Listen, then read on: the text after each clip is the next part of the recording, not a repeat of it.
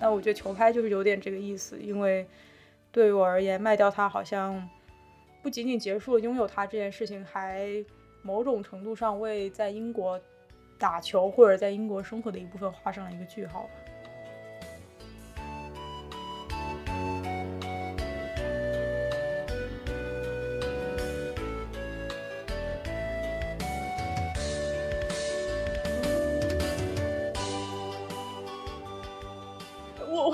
我下这游戏就觉得，哇，我天呐！我说为什么我还要在游戏机上面锻炼身体啊？我我我是个我曾经是个专业运动员，我现在搞得跟这种，当时是真的是这个心态。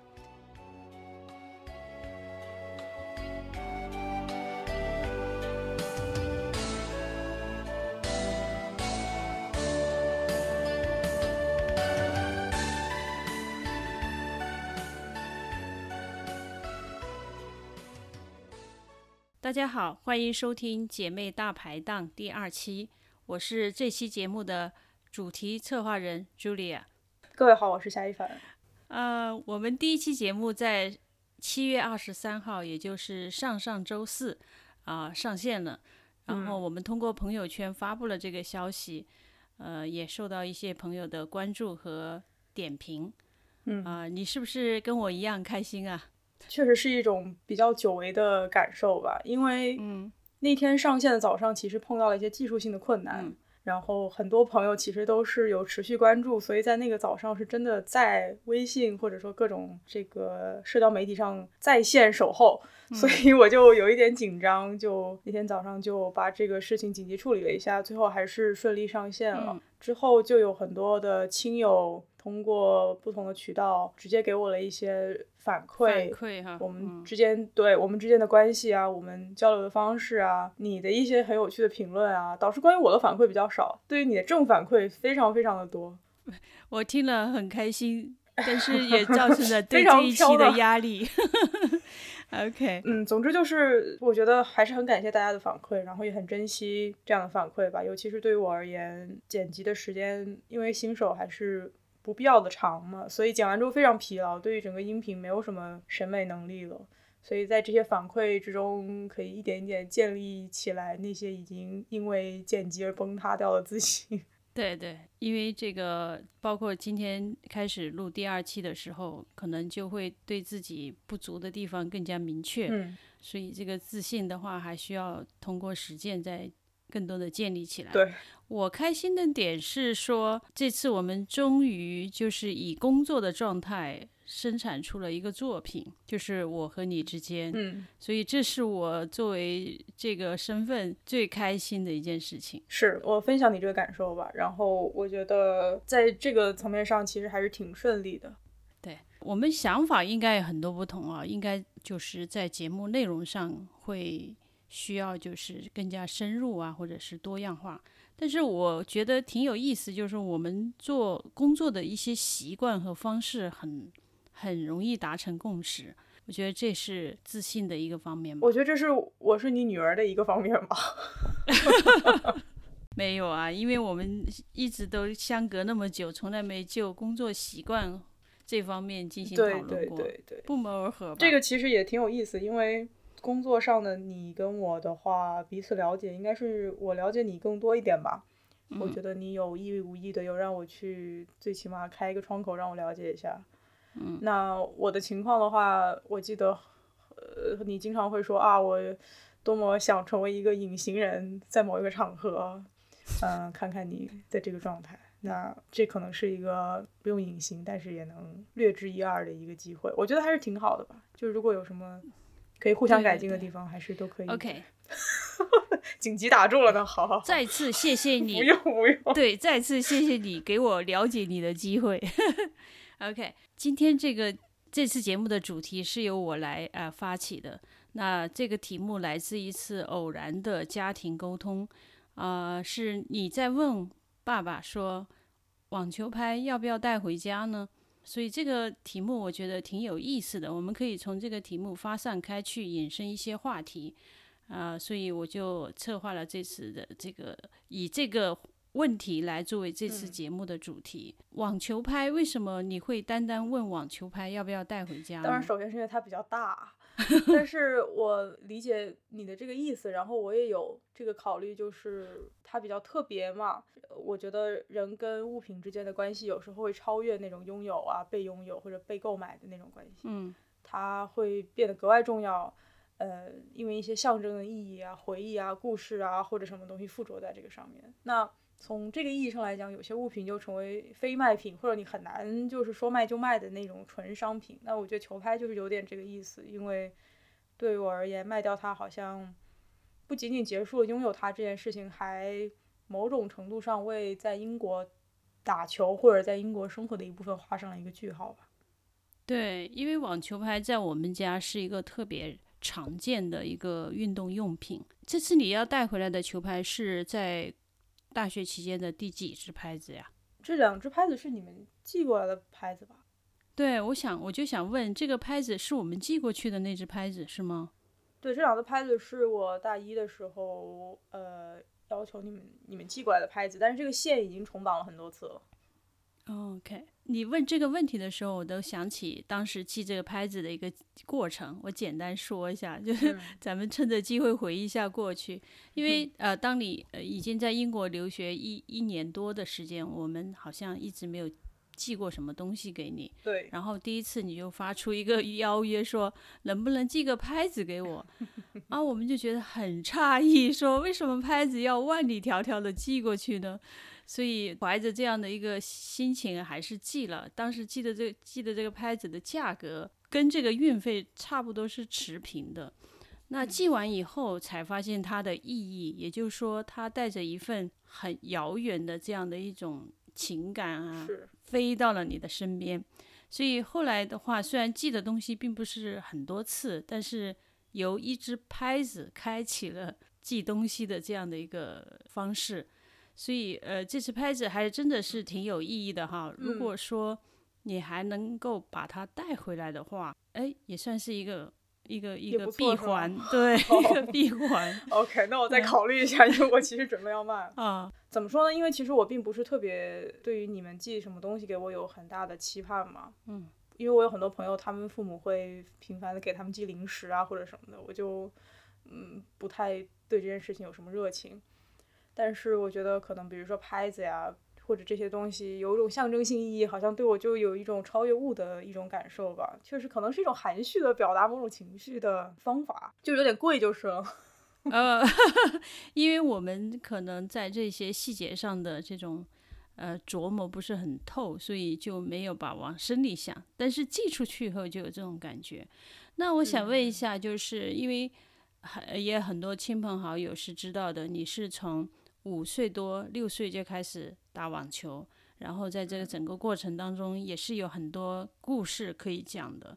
那到了大学以后，呃，刚才听起来你这个拍子已经用了将近五年，虽然绑过线，这样的话，是不是说在大学网球也只是你业余生活很小的一部分呢？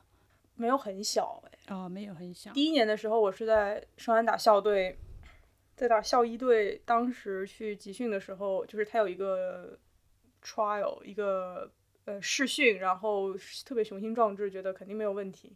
嗯去了之后，发现这个校队里面有当时全英嗯十六到十八岁组的前三名中的两个人，然后魁北克地区的同年龄组的第一名跟嗯另外一个什么北美还是澳洲地区的同年龄组第一名，基本上就是一个国青的配置，所以我非常惨烈，然后自信心还受到很大的打击，但是还是勉强混进了这个校一队。嗯因为国外的这个大学的这个校队训练其实是一种半专业的强度嘛，跟北美比不了，但是。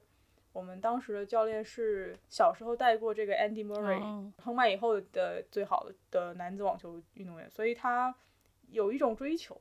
第一年的时候练习就有点像半体工，我不知道哎，反正是一种挺有趣的状况。比如说我三点钟下课之后，我会特别快的吃一个面包，然后四点钟去集训到晚上六点钟。第一年的时候有很大的学业上的困难啊什么的，所以那那一年因为网球很快乐，因为有打球的事情啊，嗯然后比赛有非常多的奇闻异事，但是也因为网球就非常非常累吧，膝盖啊什么的，嗯所以后面就变成是业余打球。业余打球的话，就有不同的球友打了三年，我觉得还是很快乐的。就是我觉得它不是一个很小的部分，保持了我的身体上跟就是心理健康上的这个稳定。嗯，这这段故事也是呃几年前也就经常听你讲起过的。嗯，冲击很大吧？应该是。没 有没有，觉得当时也是一个呃，你经过那么多年的训练，然后能在大学呃异国他乡的一个就是呃高手如云的这样的一个团队找到一席之地，也觉得也是非常不容易的。那那个故事我们是非常呃有感触的。但就是后来应该你也发展了其他的一些爱好，所以网球，所以我刚才说网球可能变成不是很大的一部分，是不是？呃，跟有其他的爱好有关呢，还是说一直网球占据了很重要的一个位置？我觉得网球一直都占据了很重要的一个位置，因为有些东西它变得非常深刻的时候，就是对你的影响深刻的时候，我一直都觉得它会超越一个技术层面上或者实践层面上的东西，往一个呃更形而上或者更哲学意义上的的东西发展。网球就是这样，一是。我没有任何一个其他的东西能够像网球这样经历过这么集中的强度的训练了，或者一种专业化导向的培训吧。所以你能够通过这件事情明白很多道理，比如说一个专业化的训练可以把你带到一个什么样的程度。一个专业化的训练其实包含了很多内容，就是不断的重复跟精进。那这些这些想法是可以移植到你对其他事情的追求上的。嗯。其次就是我多少是有点运动员性格嘛，这也是网球给的，所以我我觉得它还是作为一种很大的一个构成我这个人的个性，呃，做事方式的这么一个成分留在我的生活里面。如果说实践的话，我觉得如果我很长的时间没有打球的话，我还是会觉得不是特别舒服。如果我打球的状态不是很好的话，仍然是会很快影响到我情绪的一件事情。嗯，所以我觉得还是很特别的吧。对对对，其实我是非常高兴听到你说到这一点的，因为我们从小把你带到球场，让你耳濡目染，又开始训练。其实这个过程是非常长时间的。对。那一开始可能对于这个意义并并没有那么深远的意义，并没有那么的预期，但是来讲。包括现在就是越来越对体育、对爱好这样的一个重要性，对一个人的重要性会有更深入的一个认识。没错，我们从一开始不是那么明确，到现在，哎，真的是说你从小的一个体育运动的一个爱好，对你的性格、对你的意志力啊各个方面都造成了深远的影响。这个其实是我们觉得非常。乐于看到，也觉得是一个，就是终于啊，多年前在你很小的时候做了一个，呃，有意义的事情吧。我觉得没有特别大的办法能够在那么早的一个阶段就能够预示到这全部吧，因为你也在成长，我我我也在成长嘛。对对对，现在的家长可能会更意识到这些的重要性吧，因为呃，在你小的时候那个年段，体育运动的重要性。就是很少，还是比较比例比较小的孩子会从事比较专业的训练，可能只是一个爱好而已。我觉得代际跟代际之间肯定是有差别的，呃，一部分也是因为这个竞争客观上更加激烈，呃，或者说养小孩的这个成本要付出多少，大家理解就不太一样。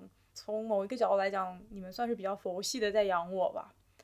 但是从另外一个角度来讲，又又不不太一样。你还你你在九岁的时候被送到北京去专业训练，这绝对不是一个佛系的家长能做出来的，应该是一个激进的家长才能做出来的事情。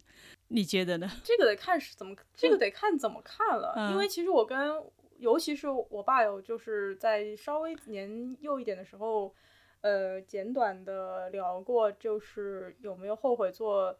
呃，网球训练这件事情或者怎么样？那我觉得像呃嗯，我爸 是 有一点有一点后悔的。那当时跟现在我都觉得不是很后悔吧。那一部分就是我觉得，你如果如果你觉得学做一件事情，深入学做一件事情，只是学一门技术的话，确实是失去了一个更深的理解这件事情，并且用用这做这件事情来优化自己，或者说反观自己。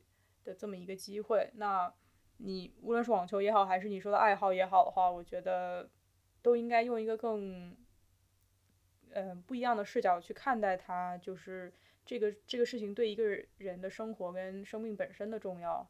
嗯，而且只我觉得只有你这么想，你这个爱好有的时候才会有更大的动力继续做下去。因为就像你说的，这个经历很特别，那一部分我想你愿意把我送去北京，呃，做这么有强度的训练，也是能够看出我对这个事情的喜爱。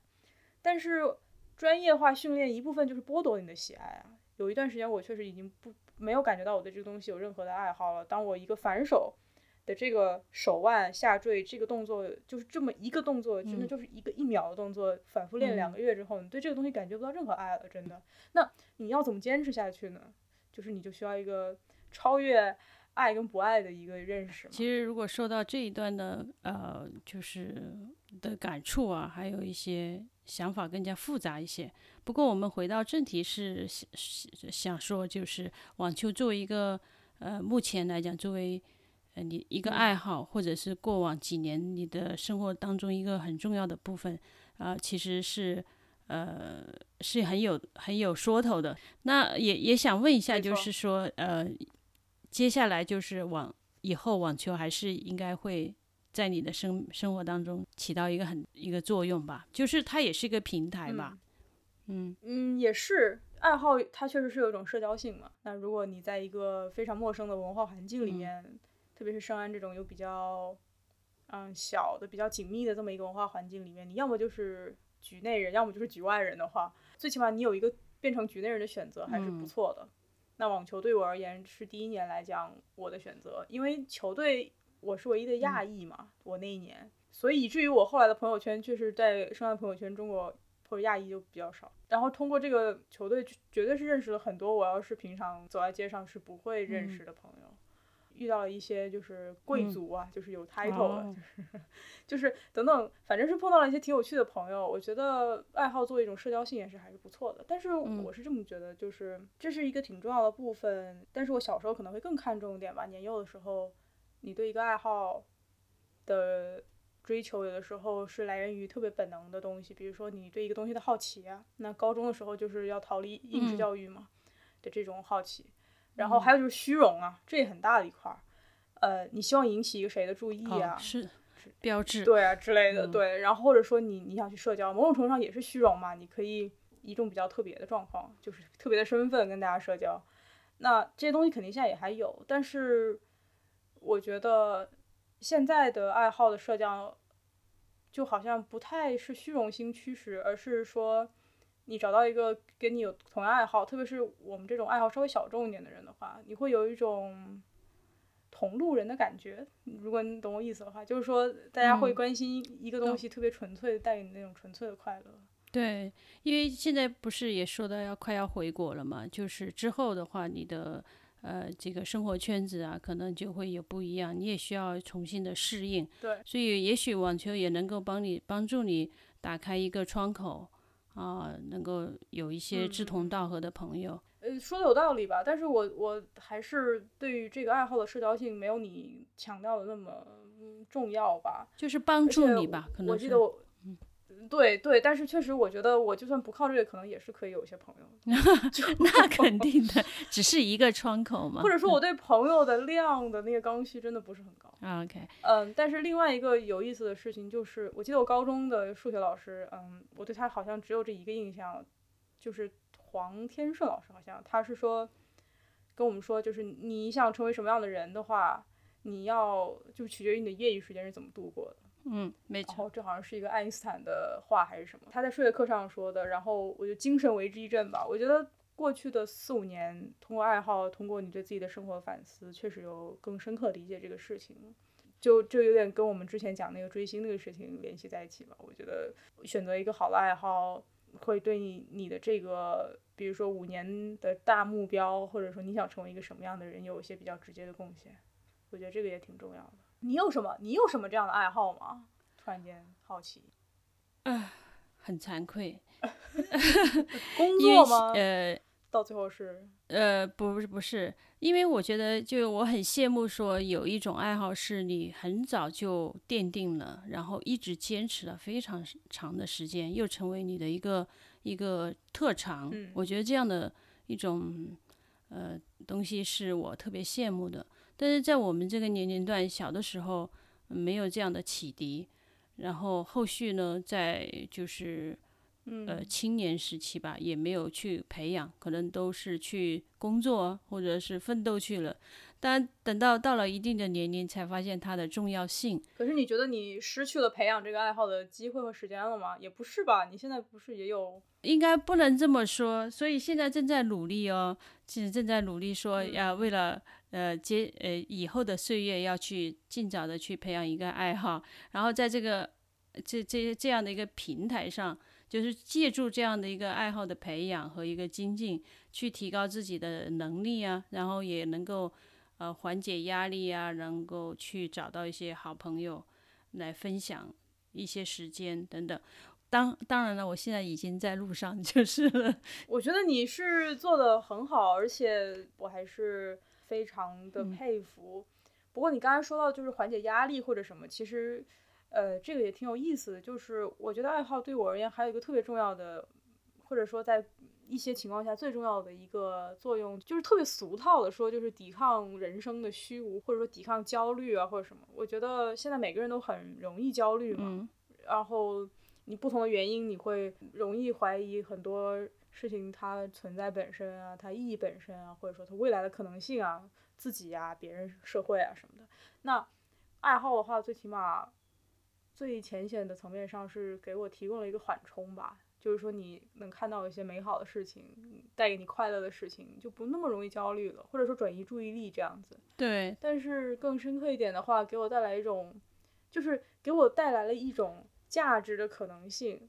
就是这个疫这个东西在疫情的期间，比如说就特别明显，比如二月三月的时候，我精神状态就是比较浮动。那如果你能够坐下来，呃，听。听一点，比如说古典乐啊，或者说能出去骑趟车的话，你就能感觉到自己明显的会好一些。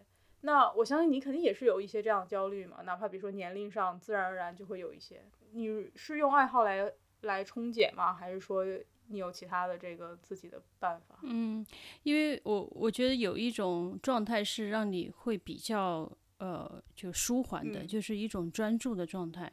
特别这种专注是一在专注一。一些没有压力的事情，比如说呃运动啊，比如说读书啊，啊或者是玩游戏啊等等，就说在这些没有压力的事情上面，你很专注的时候，你就可能会抛开那些呃杂七杂八的思绪，还有扑面而来的那些呃工作上的或者是情绪上的那种负面的东西。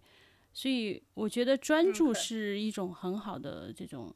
排解的方式，那运动是一种很很容易专注的方式吧？我觉得啊，你打球啊、游泳啊、健身啊，你都需要当下非常专注。所以你一天的时间如果有呃有一小时、两小时是放在这些方面的话，你自然整个就会平衡一些。嗯，我觉得你说的是爱好。的一种就特别重要的一种就是呃，一个是专注本身可以给你带来一种不同的感受，还有就是你专注的这个事情，因通过专注放大了你带来的这种快乐啊，或者说是轻松啊这种感受。我我觉得这个特别特别重要，但是我觉得还有另外一种类型的爱好。是跟自我发展啊、个人发展相关系的。OK，是的，因为你说的专注本身是可以在工作上实现的嘛，它不一定要在爱好上实现。比如说我读一些特别有趣的文献，比如说我昨天在读一个就是 blasphemy，就是读神，就是说你对神的冒犯这么一个文献。这个文献真的是跟柴米油盐这些世俗。社会都没有关系，纯学术的一个文献，但是有一种特别特别巨大的快乐，我觉得那个快乐就来一部分就来源于这种专注的思考，但是另外一种呃爱好，它是其实挺困难的，比如说你刚刚提到读书。我以前听梁文道那个播客，他请一个很著名的出版人来聊读书这个事情，他们就说，哎，读书这个事情其实是蛮自讨苦吃的，就是你不读书，其实你真的会轻松跟 快乐很多。但是他说的是一个有门槛的读书，对对对，但是但是这个这个 深有体会吧，就是说有些爱好，包括网球，走到一定的程度，他这个爱好其实是一种边痛苦边快乐。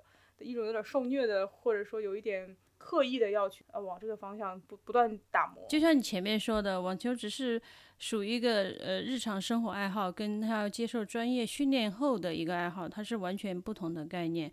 那看书也是这样的，所以它有不同的层级。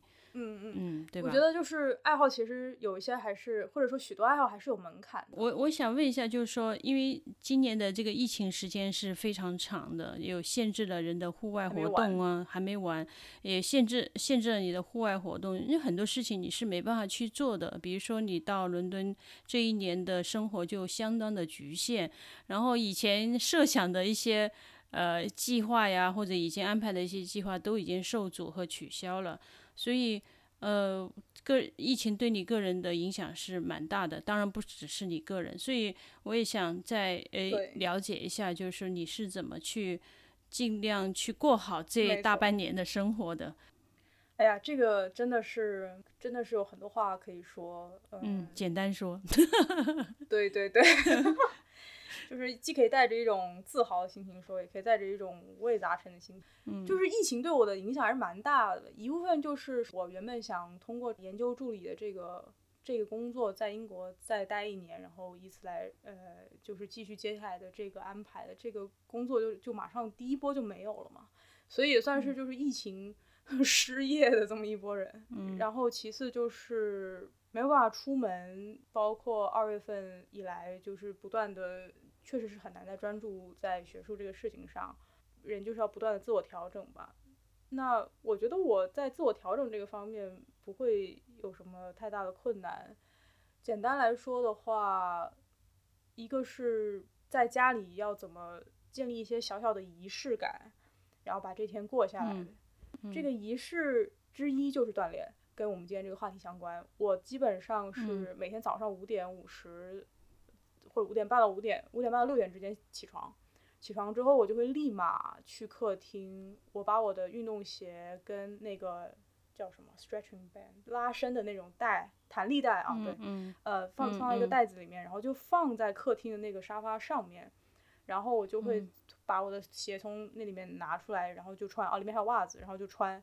穿完之后就会开始锻炼。那怎么锻炼？仪式感的一部分是吗？我觉得就两 个，一是。嗯，你一定要把这些器械直接放在那个活动要发生的场所，不然的话，那么一点点要拿鞋的距离就会成为你不做这件事情的阻力。特别是我们在谈论的是什么几个月每天都这么做的这种这种规模。呃，但是我我我这个运动就很羞耻，知道吧？就是我这运动方式是我在我那个 Switch 就是一个任天堂的游戏机上，当时下载了一个叫做 Fitness Boxing 有有氧拳击。然后 我下这个游戏的时候就觉得，What a shame！我是我下这个游戏觉得，哦，我天呐！我说为什么我还要在游戏机上面锻炼身体啊？我我我是我曾经是个专业运动员，我现在搞得跟这种，当时是真的是这个心态。但是，而而且我也很怀疑这个事情有没有用啊。其实，但是过了这么一段时间之后，因为我对运动的首要想法其实并不是说要瘦身或者或者维持体重，当然这一定是会。有达到的一个效果，尤其是体重上的维持吧，这个很重要。呃，但是其实我我的主要目标还是每天保持某种强度的训练。一是可以流汗，因为英国这个天气你要刻意流汗才会流汗；二是你能够不断的把你这个心率。维持在一个强度的承受上，比如说心跳跳比较快，你不会突然间觉得哦不是很舒服，那你就嗯嗯一直有个比较大的强度，这你比我懂吗？然后懂呃打完拳，然后做完这个之后，大概是四十分钟到一个小时，就会立马去洗澡，这样我就会醒来，因为我起的还挺早的。嗯，完了之后呢，我呢今年的一个重大突破就是我开始吃香菜了。那么我的家里呢是有一盆香菜的盆栽的，就是。我就会把那一小盆的香菜拿去浇水，就是这种小事儿会成为你的仪式。你浇完水之后，你就会开始呃泡茶或者泡咖啡，然后开始吃早饭。嗯，吃完早饭就是基本上就是面包跟鹰嘴豆泥啊，或者就是那种嗯很快的那种早饭，然后就立马开始呃写作。就是这个 routine 基本上没有停过两两三天以上吧，所以很重要，很重要。嗯，这是锻炼在疫情之中，就是在我生活中存在的方式。所有人吧，都是在家里，就是度过疫情，呃，这个时间很长，所以就是会有不同的这种生活方式。呃，看得出来你是一个有呃自律的人，然后也是一个就是嗯能够去创造机会的人，哪怕是这个机会只有自己知道，那你也会去乐意去做这个事情。其他的影响还有没有？就是疫情从宏观上面来讲，对你个人心态上啊，或者对这个世界的看法呀什么？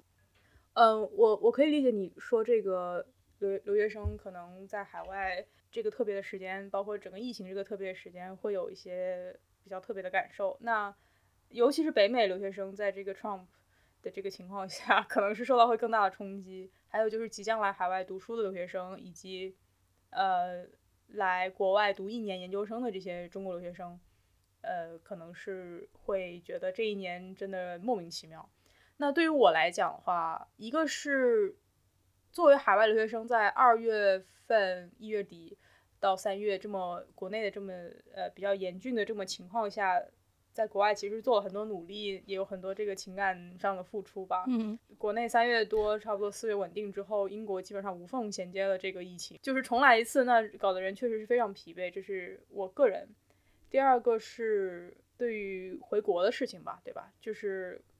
我记得初期的时候，因为一些真相不明的一些呃消息，那国内对于留学生回国什么千里投毒啊这种东西，它是有一个蛮大的敌意的。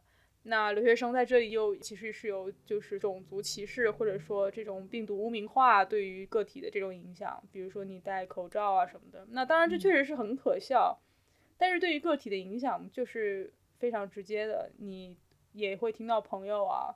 受到一些比较糟的啊不公的对待，那这些东西对你都会有影响。但是我觉得我可能一是比较钝感吧，就是我也没有天然的觉得国内对留学生有什么特别的好感，我也不觉得种族歧视只在这一段时间才有，所以所以我不会觉得突然间发现了一个什么真的大真相，原来我腹背受 敌，可能也不是这样。所以我对这个东西比较钝感。还有一个就是我的情绪确实比较大投入在呃对于呃国内疫情的关注跟呃其他的事情上。对于我而言，其实还好，但是这个可你可以说一下，就是还挺有意思，因为我从疫情刚开始的时候，我是坚定就是不回国的这这一部分人嘛，然后我还写了一个长文章跟你说我为什么不回啊，我准备好啦。可是你的那个朋友圈呢，就是家长的呃朋友群里面是怎么看这个事儿的？嗯，对，因为这个虽然过去一段时间了，但是现在回过头来看，呃，仿佛觉得那时候的有些 朋友啊，还有。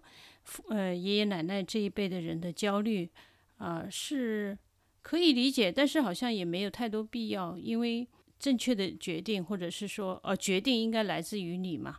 对。那我们当时，呃，对我个人来讲，我是抱着这样的心态，就是完全由你自己来决定，所以我并我个人是并没有多少焦虑。嗯。反而如果说你已经踏上了飞机，那我估计是会焦虑得很。但是没有给我这个焦虑的机会。然后你在伦敦的话，就是有自己的住所啊，然后你也是一个自律和会生活的人，所以对我个人对我来讲，我是没有觉得任何问题。那我甚至有时候想象，就是你无非也就像我们生活在厦门一样嘛，啊，少出门，出门戴口罩，然后不跟人接触，然后在没人的时候偷偷溜出去晃一下。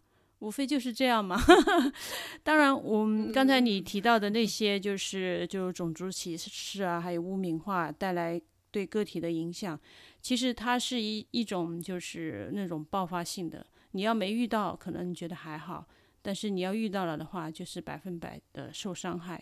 所以在这一点上，对，在这一点上，我是觉得你可能不是钝感，是因为你没还没受到这样的一些影响，直接的影响。受到潜意潜性的这种不明显的这种种族歧视，多少肯定都会有嘛。我也待这么多年，那真比如说我作为一个女性受到的一些浅浅的那种性别歧视是一个道理。从某种程度上来讲，对对对。但是我们担心的是，可能会因为这个疫情会加剧这样的一些呃突然起来。是的，它它加剧了呀。但因为还好你是处在一个相对来说可以让自己安全的一个环境下，所以倒没有特别的担心。但是这个疫情对，就你前面已经说到，对你个体的影响还是有的，比如说让你失去了一些机会啊，呃工作机会和了呃在伦敦这一年的一更多的这种是去接触外面啊啊啊体验的机会，其实还是非常遗憾的，对吧？所以我有一个问题想问你哈，就是说，嗯因为我的朋友圈也看到留学中介的这个呃他们发的一些信息，依然有这个鼓励他们正在就组织生源，然后介绍学校等等。嗯，那那证明说依然还是有学生去留学。啊、作为家长，我真不是特别理解，说这个时候，呃，是还去留学吗？你为什么不呃能理解呢？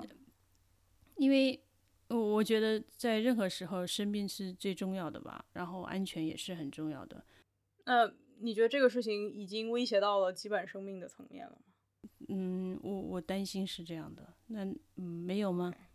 我觉得我可以理解你这个困惑，但是可能，但是可能确实不是在基本威胁生命的这个层面。我觉得哦在这个防护的可控性跟主动性上，还是可以，呃，空间还是比较大。而且我其实我们，呃，面临的不是像 SARS 或者呃 Ebola 这种死亡率非常高的疾病嘛。那可能我们在不同的国家、不同的文化环境、政府政策等一系列这种不同之中，确实对这个疾病的感知还是会产生差别。错觉哈。那嗯对，也不是错觉吧，就是差别程度差别上不同。呃，英国可能也许好的，但是因为现在国内对美国的宣传报道是居多一些，那如果去美国留学呢，不就不存在安全？就说你觉得这个时候还是可以去吗？首先，英国不好，就 是、嗯呃、英国做的非常差。就哪怕我一开始决定明确决定不回国，但是虽然现在看来我去不后悔的，也觉得是一个正确的决定，但是我对英国政府的表现确实是非常失望的。那美国呢，是属于嗯一个、一个病态的例外了，它是属于另外一种，已经是一个所谓就是 outline 的，已经是一个在这个合理范围内你需要单独考虑的。好，那留学这个事儿，其实首先我是你跟我说过那个嗯留学中介说包机的事儿，然后我就去嗯呃打听了一下，或者说看了一下一些他们的这个外宣口，然后我是有听说很多学校会包机接学生来英国读书，一部分是因为这些学校确实需要中国留学生的钱啊什么的，对吧？那因为这些留学生主体还是研究生，那我所读的亚非是个非常穷的学校，它没有什么 包机不包机，它又小。但是像我像兰卡斯特什么这些好像是都有专门包机的。我觉得留学生家长还是可以首先关注一下，了解一下你自己手上有什么样的选项。其次是我觉得无论有没有疫情，出国前你还是得整理好你为什么要出。就是我觉得很多人这个事情没有想清楚。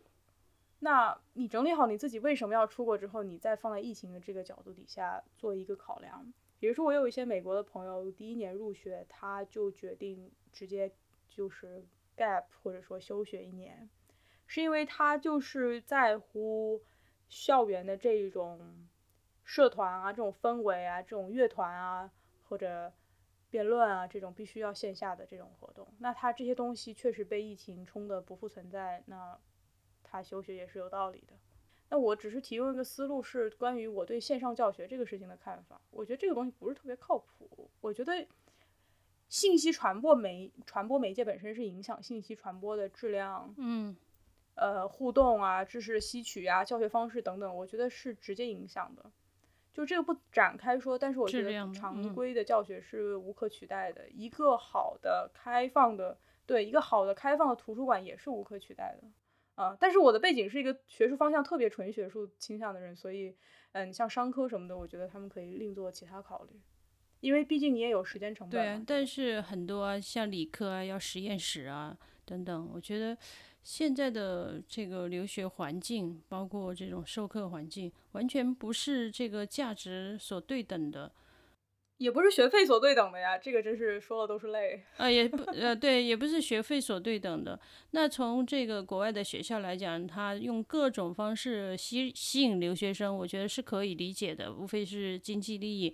但是从呃留学生本人和他们的家庭来讲，真的这个是一个就是在当下这个环境，我觉得嗯应该慎重考虑吧。所以如果说让你来给一个建议的话，当然你不要说那么复杂，你是会去鼓励，还是会去说，呃，一个什么样的建议给到他？我刚刚说了，就是我觉得得看你自己有什么选择吧，这好像很难很难，就是给给建议。但是我觉得可以多说一点的是说留学这个事情本身吧，因为就是留学生这个群体在过去的这半年，呃，特别明显的就是这样子浮现出来，然后大部分还是以一个稍微稍微呃中立偏负面的这个形象吧，一部分还是一种刻板印象吧，在我的感受里面啊。就是留学生群体的多样性是非常非常大的，差距也很大。我甚至有的时候觉得，中国留学生除了国籍上的共性以外，我是没有看到有什么其他特别明显的共同特啊。哦，是吗？不是说负负面的特点比较明显，你是这个意思吗？不是负面的特点比较明显，而是都不明显。它总有一个特呃，就是共性吧，因为我们来自同一个文化背景。要不就是正面的特性很明显，要不就负面的特性很明显。如果两方面都不明显的话，那不岂不是很悲哀吗？我觉得不悲哀吧。我觉得我的角度就是一个特别不在这个圈子里的人，是一个就是一个少数群体的一个视角，所以所以我才不太愿意就是去承认这有一个共性，因为。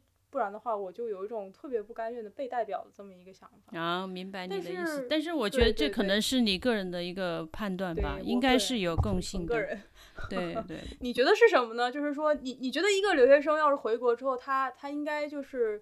呃，比如说让这份这次留学之旅，或者说什么经验，这个东西值得？你觉得他应该带回来特质吗？还是什么其他的？我前面问的那个问题是指是说，呃，针对你刚才说，就在海外的留学生，你没有看到他们的特质，那我我对这点表示疑惑。至于他们要带回来什么，那我当然是觉得说他们需要带回来，呃，这四年或者这一一年。他们在国外的一些收获，包括他们的知识面啊，还有独立思考的能力啊，还有这个生活能力啊，因为毕竟是在外面独立生活嘛。嗯嗯。那同样，他们回到国内以后，要投入到这个同样复杂和这个社会里头，包括就业环境也现在相当的严峻，你也需要有很强的适应能力。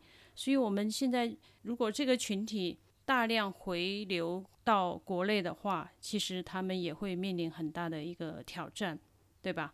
所以，我们回到这期节目的一个主题，就是网球拍要不要带回家，也就是回家的主题啊。你也很快就要回家了啊，这是个回家的主题吗？对 对，最后一个话题就是是一个回家的主题。那回家实际上，刚才前面谈到，就是呃几个月前没选择回家，但是。Anyway，我们都要回家。回家是一个，呃，大家都要面临的一个这个，也就是沉重。对对对，也突然沉重起来了。那回家对于你们来讲，回家真的好遥远，对不对？那你现在有没有期待呢？首先，我先说，就是回家不是那么沉重的一个事儿。什么，我们都要面临回家。嗯，如果这么说的话，你要细说，比如说对我而言，就是我们我要面临回国，但是我不是要面临回家，国家对我而言是全部意义上分开的，好吗？那回国对我来讲，一个最大的意义其实就是和家人在一起。其实说实话就是这样，对我而言。不是说我能吃到什么东西啊，或者说感受什么支付宝的便捷，真的对我而言，回国就是能跟你们有相处比较直接相处的时间。That's it，就是其实说说实话，往回看的话，好像就是这个样子。这一点这么狭窄吗？我觉得这是对我最大的意义吧。最大的意义我可以理解，但是不是不是唯一的意义了？呃，当然不是，它也不可能成为唯一的意义啊。因为我们其实也可以在其他地方见面嘛。也会有其他的意义是肯定的，但是因为我过去的四五年回家的时间跟回家回国之后真正待在家里的时间并没有很多，大概就有两段比较长的时间。那在这两段比较长的时间，我的感受跟经历是让我觉得这个回家这件事情对我的情感慰藉比我想象的更大的多，所以才会有这样的感觉。啊，你只是从情感上的角度了，嗯，因为回家跟回国确实是两个概念嘛。回家很简单，回国面临更大的话题，对不对？对呀，生存的境况啊什么的都不太一样。很多话题可以以后再再聊。对对，这个先不展开。那回国的麻烦，其实我想新闻上都有耳闻嘛，就是各种五个一的政策、机票的不断改签等等一系列。那我其实因为没有，确实也没有花特别大的时间在这个。事情上，我当时身边的人都在买的时候，我就是不买那种。然后大家突然间不买了，然后我就说希望你帮我看一下，然后买下来。海外华人回家都挺困难的，我觉得不仅仅是留学生吧，还有受到很少关注的海外劳工啊等等。然后留学生也有细分，比如说小留学生啊等等。那我觉得他们面临的困难会更大一些。还有就是操作上的困难啊，就是嗯，你需要一些比较细致的防护。我确实又比较钝感，就是我觉得我已经决定了我要什么时候回国，然后回国的这个过程中我能做的努力是什么，然后不可控的因素是什么，我明确了之后，我就不太愿意再为这件事情预支精力了。所以现在就在看我有票，然后能对，因为你的思路比较清晰嘛，然后也把事情理顺的这个条理有理顺，但是你前面有分析到，就是当下回国确实是一个相对来说。有一点点嗯难度的话题，但是大家都都是有这个诉求，希望说想回家的人，想回国的人都能顺利回国，当然，然后回国以后能够就是能够享受不一样的生活，能够好好能够好好生活，能够有一个自己不讨厌自己的生活。你刚刚说到这个留学生。对带回来的这个视野啊什么的，包括说留学生的共性啊什么的，因为我不太倾向于用一个群体的印象来理解个人，明白？因为我觉得很容易标签化嘛，然后我又常常是就是被标签化的那个，所以我就更反感这种途径哈。但是我觉得国内的留学生是确实是有一种想象的，无论是他的这种阶级想象啊，还是说他的生活方式的想象啊。我我有的时候得知这个想象是通过就是交流，比如说我爸有的时候他就会听我说完一个什么，就说哎呀你这不亏是喝洋墨水的人什么的，然后我就觉得挺有趣的。呃，因为在我的看法里面，全球化时代去喝所谓的洋墨水真的不是很困难啊。我自己的学术兴趣里面有很大一部分就是研究西化、西洋化，就是说你被呃 westernized 被西化了是到底是个什么意思？那。我我记得我刚来英国的，刚去英国的时候，有一个师长，嗯，跟我说，哎呀，就知道英国之后，就说，哎呀，女生很多都去英国留学，特别好，然后回来之后就变得特别淑女。我觉得这可能也是有对我的一种潜台词。但是，首先在他的这个话语里面，他想象的英国是那种唐顿庄园那种英剧里面的那种英国，这个认知本来就是。还挺电视剧的，还有就是我也不知道为什么我要到英国，然后要变得淑女，所以我觉得对留学生来讲，你西化好像从某种程度上其实还是挺消费的，就是你的穿着呀、你的消费品啊、你喝不喝咖啡啊之类这种事情。其实呃，因为留学是一个经历吧，但是它不可能会成为一个人的主要标签，因为你放到呃不同的环境，比如说你回到国内以后一段时间，你就是。芸芸众生中的艺人，你需要为工作、为生活去打拼，可能你这个标签根本都不起不了任何作用了。如果说这个标签下面赋予了你特别的思考能力和见识啊，和其他的一些这种适应能力啊等等，那才是你最有价值的地方，而不只是这个标签，对吧？没错，没错。但是我我觉得你说的是一个外化身份上的事情，就是对于很多人来讲，留学对于一个某些人的内化身份占了，我觉得没必要那么重的位置。有一个玩笑就是说，有一些人他来海外读了比较短的时间的书，一年啊，或者说几个月交换，然后那个人的人生好像就永远停留在了那一年。就这个玩笑还挺得罪人的，但是我的意思就是说他。